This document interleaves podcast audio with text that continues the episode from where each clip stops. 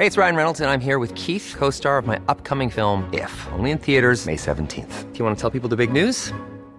All right, I'll do it. Sign up now and you'll get unlimited for $15 a month in six months of Paramount Plus Essential Plan on us. Mintmobile.com slash switch. Upfront payment of $45 equivalent to $15 per month. Unlimited over 40 gigabytes per month. Face lower speeds. Videos at 480p. Active Mint customers by 531.24 get six months of Paramount Plus Essential Plan. Auto renews after six months. Offer ends May 31st, 2024. Separate Paramount Plus registration required. Terms and conditions apply if rated PG. People want what they can't have. People chase that which moves away from them, and people only va- value that which they pay for. Colega, tengo que confesarte que soy fan del siguiente invitado. Cuando leí su primer libro, me cambió la vida, me cambió la forma en que abordo cualquier tipo de reunión, negociación. Y para mí era un sueño traerlo a este podcast, entrevistarlo y que lo escuchen. Él lleva muchos años trabajando en Venture Capital, pero él se dio la tarea de estudiar el cerebro humano y entender realmente por qué tomamos las decisiones que tomamos y cómo puede, por medio de la ciencia, influir en estas negociaciones. Esta entrevista te va a enriquecer muchísimo, seas venture capitalist, tengas una startup o vayas a una entrevista de trabajo, te da unos tips que te van a, de verdad, te van a ayudar mucho. Y mira, al final todos estamos vendiendo, siempre la vida es una negociación y si queremos llegar a donde queremos llegar, tenemos que aprender. Así que, bueno, yo soy Chris y te doy la bienvenida a este tu podcast de tecnología y negocios digitales, Gran Invento.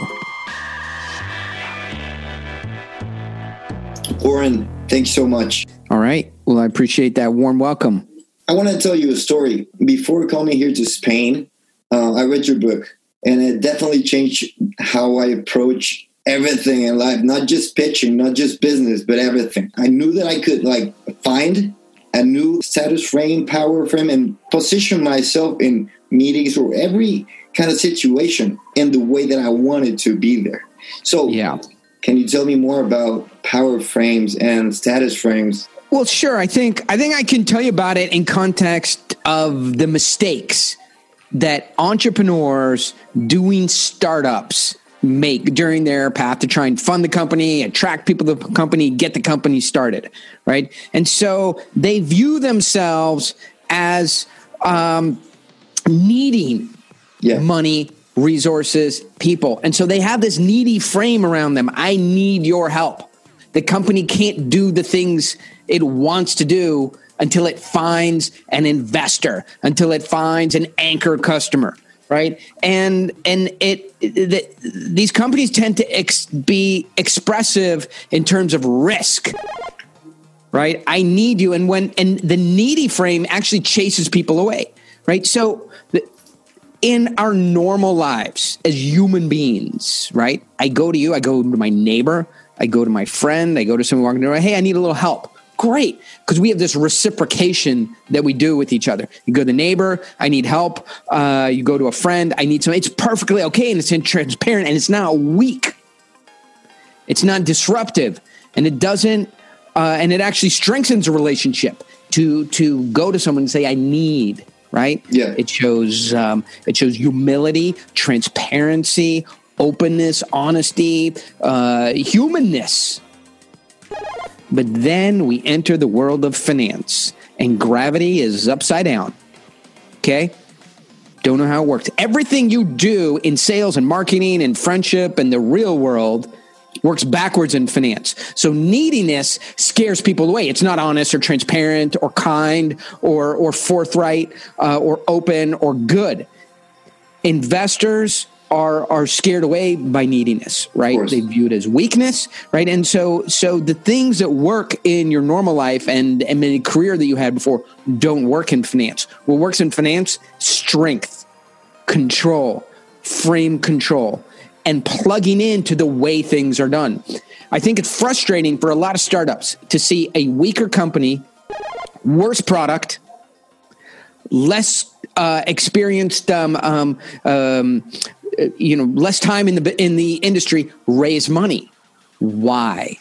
Two reasons: the entrepreneur ha- is um, uh, uh, did enough outreach to find investors and bring them in. And he did it in a way that investors are expecting to work. It's it because starting a company seems so creative right? We're going to do things creatively. We're going to do something never done before. But finance is a very specific. It only happens one way. So matching these worlds up where you're creative, you're you're inventing a new world, a new way of doing things. In many cases, you know, if you look at like Second Life or Sims or software, where are inventing yeah. a new world that has never been done before. It's not in the entrepreneur's mindset to do things the regular old way the status frame it really works. The power frame like uh, i want to i want you to tell us more about it but yeah. my big question is how when you have a big moment when you have big investors and you you're just a mortal yeah. you, you're not Oren Klaff, you're you're me you know? Yeah. Walking in my the, the possibility of to yeah. raising a lot of money. How do i get that that self-esteem like immediately it, practice. It, you, you can't do it. Is not a Tony Robbins thing. It's not self esteem. Okay, it is awareness in your mind that money is a commodity. You can get it anywhere. Even though you only have one or two of these meetings, the reality is if you knew what you were doing a little bit better, you could get a hundred of these meetings. The investors need you more than you need them. Money is a commodity. You, as a startup, are one of very, very few assets that are valuable. So once you understand that, uh, then then you understand the investor needs good companies, good people, things that are likely to work out, and things he understands more than you need the investor. Because how many companies like it? Give me give me an example of a company that we'd be talking about a smaller company, a medium-sized yeah. company. Yeah, smaller company. You know, going to look for money from an investor. Let, us say Glovo, which is an Uber It's a like uh, company, but uh, mainly in Spain. Uh, well, let's pick something smaller. Smaller, Watson, which is also in the same food delivery, but it's really okay. like starting. So, how many Watsons are there? Three, five, seven, five. two? Probably five. Five. Fighting, fighting two. There's five. Okay. How many investors are there within the range of Watson that that need to get money out? Probably way more. Pro- uh, probably 150. Yeah. Okay. So there's there's 150 investors and five Watsons. Of the five, maybe two are soft. One is really like you know Watson. So there might only be two of you to sp- for 150 investors. That puts you in control. Now, it doesn't feel that way the moment, but that's you have to open your mind and say they need us more than we need them. And that changes all the power immediately. They need us more than we need them. And that's so, actually flipping the script. That is flipping everything, right? That is that is frame control. The frame tends to be, oh hey, so so how do we do it, right? So so that's the mindset. But you walk in the meeting and most small companies will say, Thank you so much. Really appreciate the meeting with you. Excited to show you what we have. We hope you like our business plan and model and find, and we're really excited about the opportunity to have you invest in us. If you have any questions, you know, um, please interrupt me. Don't don't worry about interrupting me during the presentation. You know, um, we'll answer any questions you have, right? Uh, and you know, is this still a good time for the meeting? That is all low status. Yeah. We need you behavior. Okay. Everybody who's listening to me right now has loaned somebody money, a friend, a family member, right? And so they, you know, they, they know what it's like to have the money and loan it out, and they know what it is to ask for the money. So that is uh, uh, uh that's that's how you exhibit neediness, and neediness communicate that kind of neediness. Thank you so much. Really appreciate it. Communicates to the investor that you that that they are basically one of your only options. Right. And that puts them in control. And at the end of the meeting, they're going to say, thank you very much. Send us over the slides. We'll get back to you in a, you know, a week or two if we have any questions. That's the wrong way to set it up. The right way to set it up is the train is leaving the station. This company is moving forward we're doing a financing. We're going to spend a little bit of time financing the company, or we'll just continue financing it ourselves. Okay. This is the opportunity here today, this meeting, for you to look at the company, for us to evaluate each other. As much as you're evaluating us, and you need to, you need to underwrite, see if it fit for the fund. We're evaluating you. So we both have a lot of work to do here today. Does anybody need to get fluids in or out? If not, let's get this meeting started. We both have a lot to accomplish. I'm glad I could fit you into our calendar. I don't know if we're lucky or we're smart, but we're busy. I'm glad to be here. You guys look like good guys, but really, I don't know shit about you. Okay. So, as much as you're here to learn about us, and we're going to tell you the big idea, the problem we solve, the solution we have, the ROI, how we do it, why it's difficult, our competitive advantage, our sustainability of our technology, our traction, all those things. We also need to make sure to leave enough time. I mean, there's barely enough time here today to understand what have you invested in? How do you behave as investors? What's your timeline? You know, we're an early stage company. We're raising $750,000. Boom, gone like that. Okay. One of the problems is we talk to guys like you and they say, yes, uh, send us the slides. We'll get back to you in a couple weeks. A couple weeks, we're going to be done with this. We want to be done with this round in a couple weeks. So we want to see, are you an investor that, that invests on startup timelines? One exactly. thing I got to figure out here today. Are you good guys? I don't know. Seem like good guys, but a lot to figure out. If you said, here's a million dollars, I'd say, here's a million dollars back. What am I going to do with this? I don't know who you are. Okay, so we have a lot to do. Let us start. We'll give you a presentation, the big idea, the problem, the solution, what it is, how it works, value proposition, ROI, use of funds, uh, the cap table, what's been invested today, who the competition is, why we have a sustainable advantage, what our traction is, and who the team is, and why this team is important to this deal. We're going to tell you all that in like 11 minutes. It's pretty simple. Okay, then I'll give you some time to tell us about yourself. We'll answer a few questions. If our circles overlap, we'll figure out a way to go forward. So, you know, and, and as you hear that, you think, wow, if I said that, the, the you know the the investor would think I'm a dick, you know, or yeah. I'm I'm, well, who but not at all. The investor's no. going to say the exact opposite. You don't have to say it as mean as I say it, right? The investor's going to say the exact opposite. He's going to say, "God damn it, this guy knows how to run a meeting. Why don't all my meetings run like this? This is amazing. Will you come work for me? Forget your dumb startup. Come work here. You're awesome. That's how meetings run. What do you think happens in Silicon Valley? What do you think when when Kleiner Perkins and TCV get together on a deal? Uh, hey Jim, you know, did you see the um, uh, game over the weekend? No, uh, you know, I missed it. The weather. What was the weather up there? Uh, yeah, that's that's not well. You know, it was a it was a great day. Um, have fun with the kids. Oh yeah, I got it. You know, here's a couple pictures. That's not how Silicon Valley runs at all, right? Jim, you ready? Chris, yeah, I've got it. Hey, look, I was looking at these numbers. Talk me through this NOI here in year three. It doesn't really sync up to what we're seeing in year two based on the user growth. Oh, let me get that slide three. Let me get to it. They go in, they get into the issues, right? They they um, explore the possibility of working together. They define clear next steps, and they bounce out to the next meeting. It's about volume and quality I get it, and it, and it, does make sense, and it's really passionate if you put it that way. But the, the thing that really um, made sense to me is be, is the, the the fact that you really studied the brain behind it, and that, yeah. that's what actually like really convinced me that I could I could do this, and yeah. that's what I think that makes sense to a lot of people, mainly in Europe, uh, and that I know you have big following here. So, can you guide us through this structured uh, scientific method that you had to work through? Yeah, so I think I think this is especially significant in Europe because Americans kind of do some of this stuff anyway, right? Naturally, because we're, we're culturally entrepreneurs. Not that Europeans aren't. Uh, we're, we're, culturally tend to be a little bit more. In Europe, uh, it's way less entrepreneurial.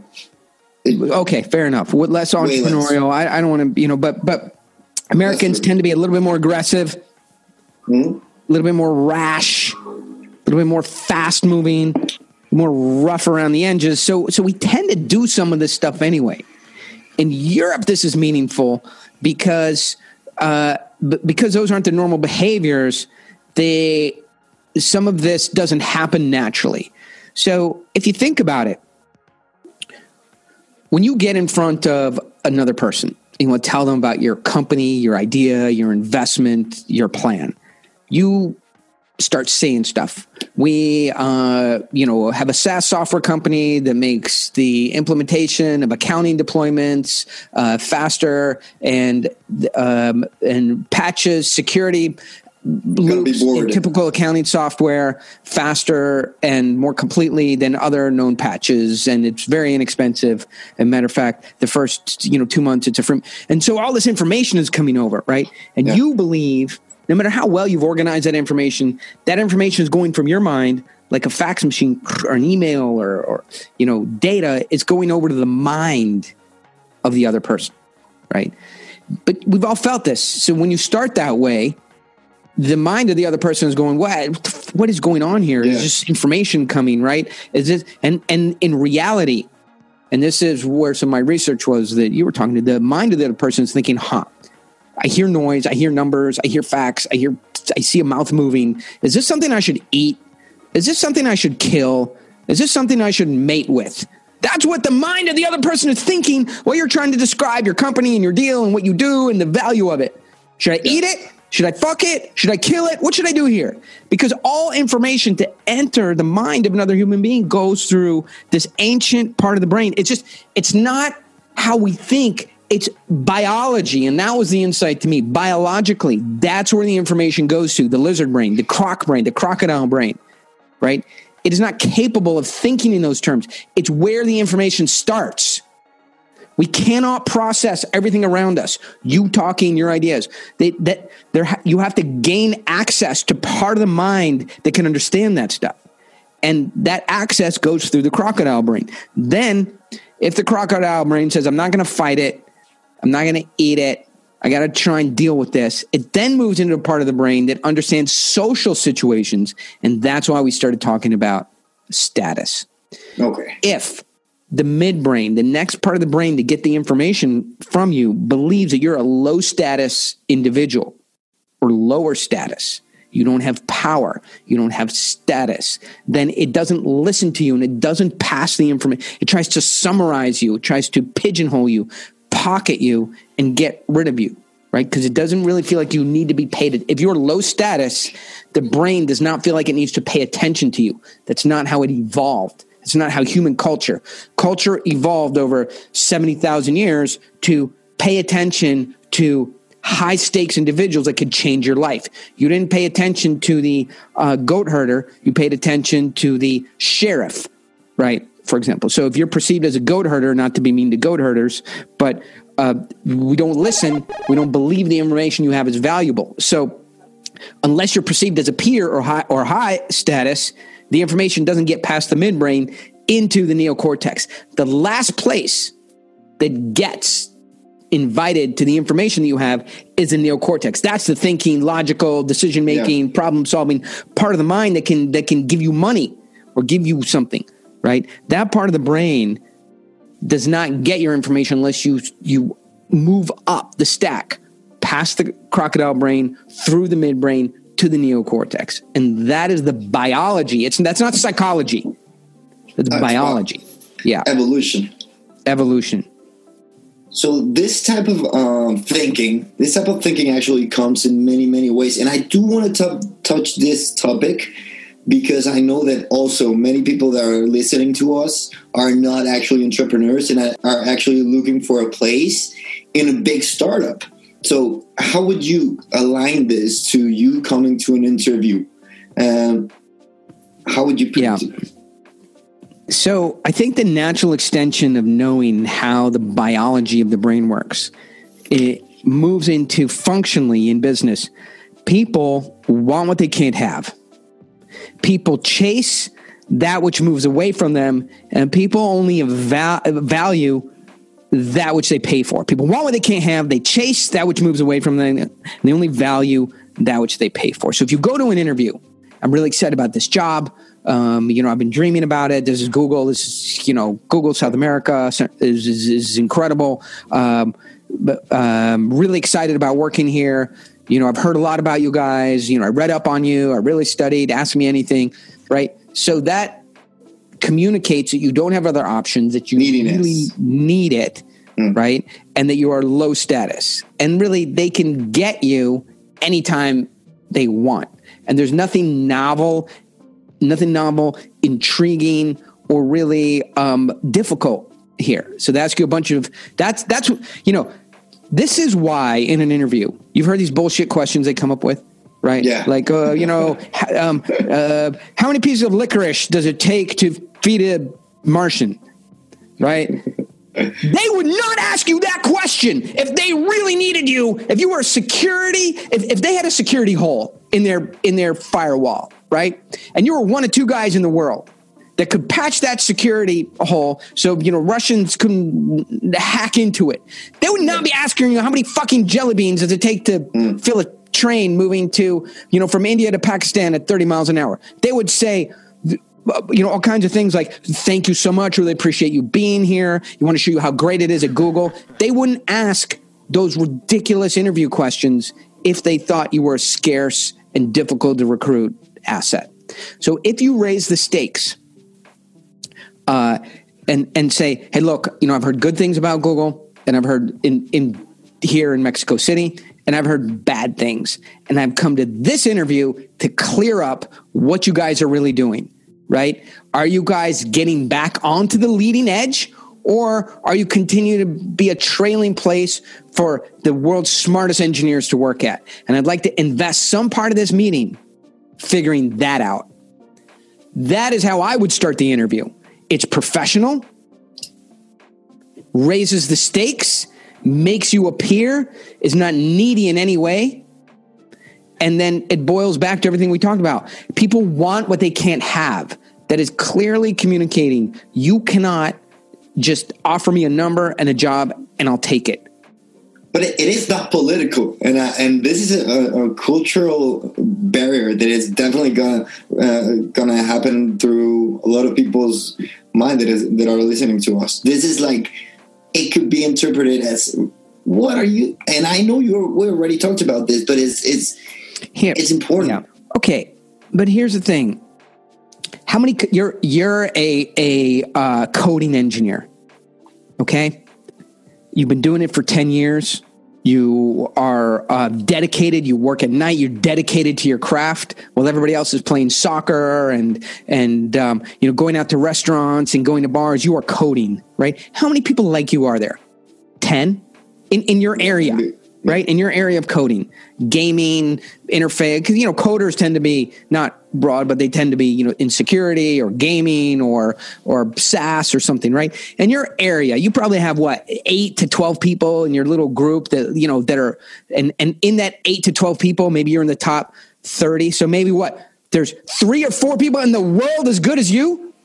You know how many tech companies there are?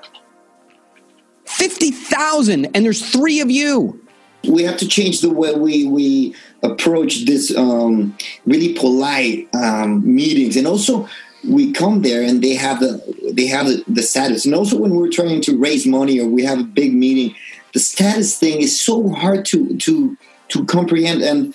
And I, I love that in your in your last book you approach this in a not very scientific way, but you really get all in into your big, amazing um, stories where you make people desire what you have, make them want it. Okay, hold on a second. Christian, n- n- fuck you in a not very scientific way. Okay, I have Okay. three. I have three PhD psy- psychology researchers on staff for the book. Now, now hold on. The book it is, it is different. different. Wait, I'm not. I'm not really saying that, but see how you're getting defensive. So, No. but, but what I did is what everybody can do. All right, is when somebody exhibits a behavior that in your mind is outside the norm, you can call that behavior out. This is how you start to get some control. I'll give you an example. You go to Google for a meeting for an interview for 10 a.m. It is now 10:15. Right? Instead of saying no problem, I can wait. Right? Which does nothing but make you seem low status and low value. You say, "Listen, you guys are confusing me." Right? Wh- Which starts to reframe their behavior. You're confusing me. You got a chance to talk to one of the best security patch engineers in Europe.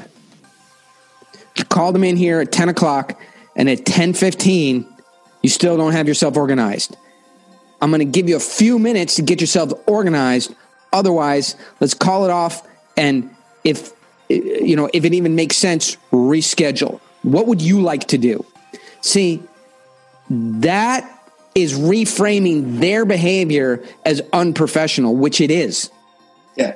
And Okay. I've actually done exactly what you did, and it really Now- worked.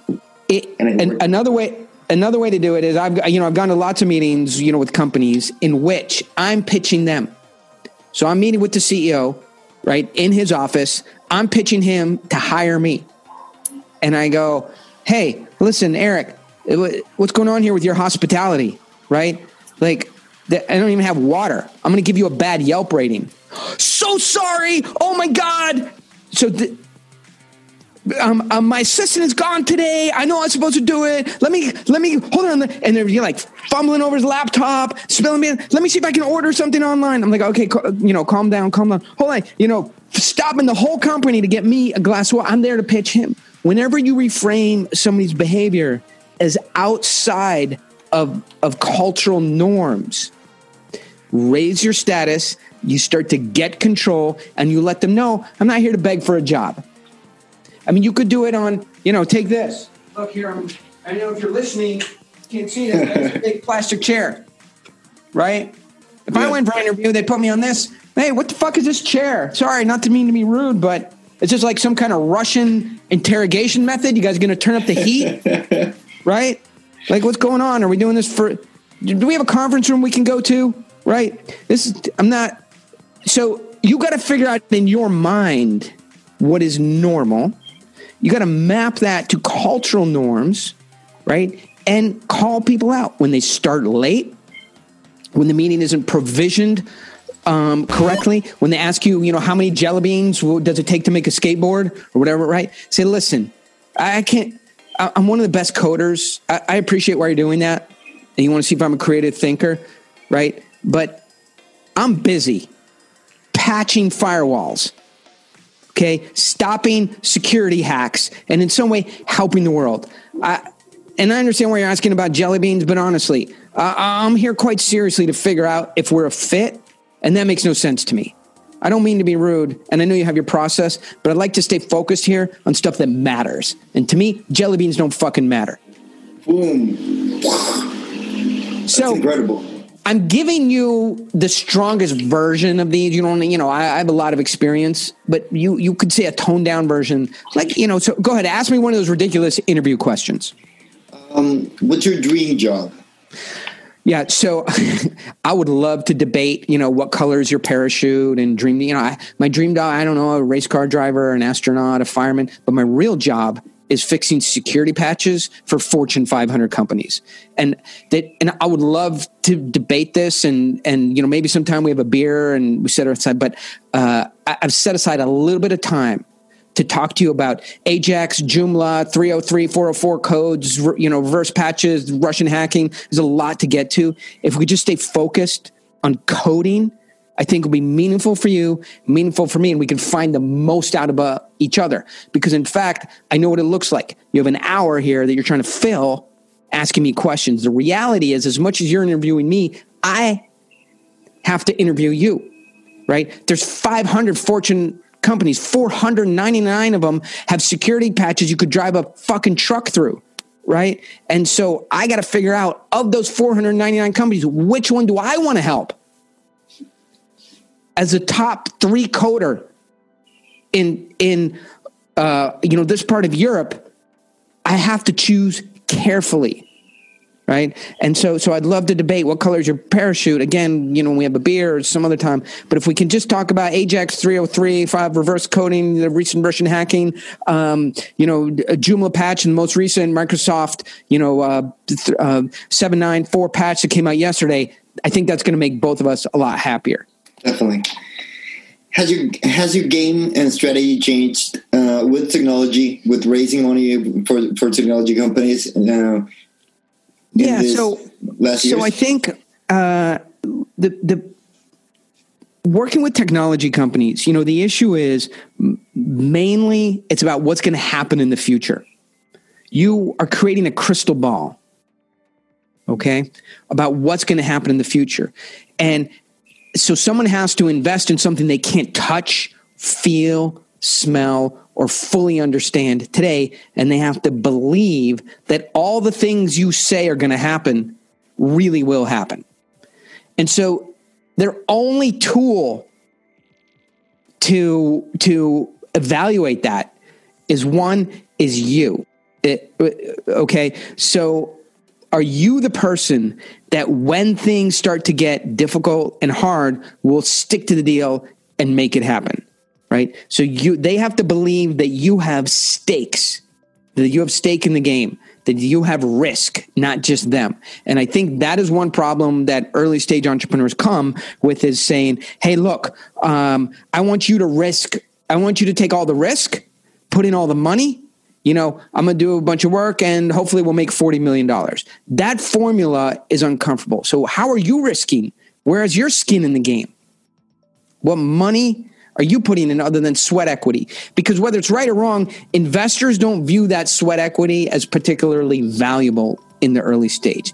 What skin in the game do you have? The second thing is, uh, the other tool that investors have is saying in the other deals that have worked out, how similar is your deal to the ones that worked? Okay. Are your assumptions similar? Is your financing stage similar? Is your growth rate similar? Are you using similar technology? Not is your market different, but are you at a stage and are your assumptions and KPIs and targets and goals realistic based on other technology deals that have already happened. And those are the tools they have to evaluate. So what's different today is they're trying to put every deal in context of of how things really work. And that's where I started off by saying, you know, that that um, uh, entrepreneurs want to be super creative, but at some point they cannot be creative in the pitch. The pitch has to be structured uh, in in exact the, you have to give information to the investor in the order they want the information, at the speed that they want it, with the amount of detail that they're looking for. And to me, that's the secret. And that would have made me $30 million if I knew it at the beginning. Uh, when, How when, does the personal script um, aligns to that? A personal script that you that you talk about in your last book um, aligns to that um, entire let's call it pitch. Yeah, to that. Well, entire, I think. Yeah, I think yeah. it's different for everybody. I have to hear a. I have to hear a situation, right? So. Okay. Yeah. But but the um, align attaching to a script that that really that really made me think that we we should have really clear our values and our strategies yeah. and before we we ever go to to a pitch we have to be totally sure about what we are you know yeah, so so maybe maybe this is a good topic to sort of wind up on, right? Is this is values. This is how you control somebody who is and I say control nicely. You can't control another person. You can't tell them what to think. You can't tell them what to do, eat, where to go right? But in some ways, we all have to control each other in business because we want outcomes. If you're a salesperson, you're trying to control the buyer, but you know, for enough time that he wants what you have, and we'll pay you for it. Uh, if you are, if you're hiring, right, you're trying to control the interviewee enough so he believes that your company is a great place to work. If you're interviewing, you have to control the hiring manager. So we're all trying to control. Eh, you know, you're trying to. We're as a company, we're trying to control the media right? So, so we're all looking for some form of control. In these business situations, your values are what give you ultimately control, right? And so that can be a bit abstract, but it is also very real, right? So if you're if if you are um, looking to get an investor to invest in you, right? You say, "Listen, I'm very interested in you. I think we're a good fit for your fund." But I need to make sure that our values are in alignment. Otherwise, no matter how much you wanted to invest, it wouldn't make sense because and in the wrong kind of investor coming in the wrong kind of company is always screws things up. Okay? And so so for example, um, what, what's what's critical to me is that investors make decisions. Early stage investors make decisions on startup timelines, right? So integrity to the kind of company. Another thing that's critical to me is that investors demonstrate that in other companies that they've done, they uh, when when something has gone wrong, right? They've stepped in to help, right? Mm-hmm. So help. Yeah. So value of help, not taking. A value of um, you know a value of time, right? And a value of of uh, respecting the time of a early stage company. Early stage companies have a lot to do. I have to code. I have to look for customers. I have to hire employees. I have to get infrastructure. On top of that, I have COVID. So, respect of time, moving things forward on clear steps, and showing that that an investor truly is a startup uh, are some of the values that I have. Yeah. So I want to make sure that your values are are matched with ours, so we can, you know, so it makes sense to go forward, right? That. whenever you show a uh, investor those kind of values, they will want to rise up to your level. No investor wants to be known as not startup friendly. No investor wants to be known as moving slow. So this a it's a tactic, but b it's honesty right? So if you say, one of my values is moving at a startup pace. So, for example, if an investor said that it takes them 90 days to evaluate, to underwrite, and invest, right? That to me would be outside of, of what it is to be a startup, right? And our values wouldn't be aligned. If they say, you know what, we do take 90 days or more to make an investment, then you know they're not the right firm to work with. No, your startup should not be working with an investor for 90 days. 30 days is the amount of time. So, by sharing your values, if they say, we don't have that value, we don't have that perspective, we don't work that way, it tells you that this deal is going to blow up. Right. So, so this is why uh, values can be for salespeople, for entrepreneurs, something abstract and saying like, hey, I need the money, I need the sale, I need the deal. I don't have time to worry about values, gray areas. The reality is your values control the other party by making them rise to your level. If they won't rise to your level, they're not going to buy, they're not going to invest, and they're not going to move forward.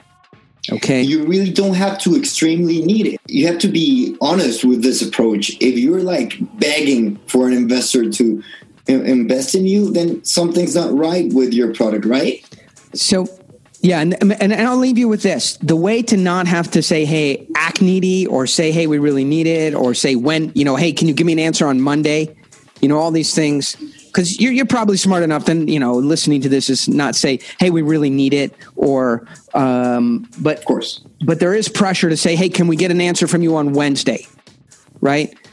And the way to fix that is to just be talking to a lot more people have more pipeline right mm-hmm. and say hey look you know and, and then say, listen, uh, the way we view it, it's about 30 days from start to finish for a $500,000 startup fi- financing. We're talking to a range of people. We've got about a half of it circled up. That means there's about $250,000 we're still looking for, right? Uh, what we'd want to do is have some back and forth conversation, probably next week, get some kind of indication of intent uh, have some conversation about what an LOI would look like. But if we're not starting to craft an LOI 15, 16 days from now, or you can't envision yourself doing that, we um, it's it's a good signal that probably we should proceed with some of the other people that we're talking to. Great. That mm-hmm. is a signal that's very important. Other inv- that raises the stakes. Now the investor says, "Aha! I have to play their game. I have to play Oren and Christian's game." And so raising the stakes around the timeline, letting them know that you have a broad range of options and that you're considering them is how you raise your status. When you raise your status, they'll pay attention to you. When you raise the stakes, they understand this company is getting money and we have to decide if we're going to participate or not. When you put a time frame on it that's reasonable, you now control the whole interaction. Oren, thank you so much. Thank you so much. Te dije que iba a estar increíble esta entrevista. Y ahora déjame hacerte una pregunta. ¿Cuánto valor te aportó esta entrevista? Este contenido, ponle un número, el que quieras. Ahora pásate a nuestra cuenta de Patreon, que es patreon.com diagonal gran invento. Y ahí déjanos lo que tú quieras. 1, 5, 10 dólares, lo que sea nos viene increíble para seguir haciendo esto que se hace con mucho gusto, pero también si quieres poner tu granito de arena, más que bienvenido. Muchas gracias. Chao.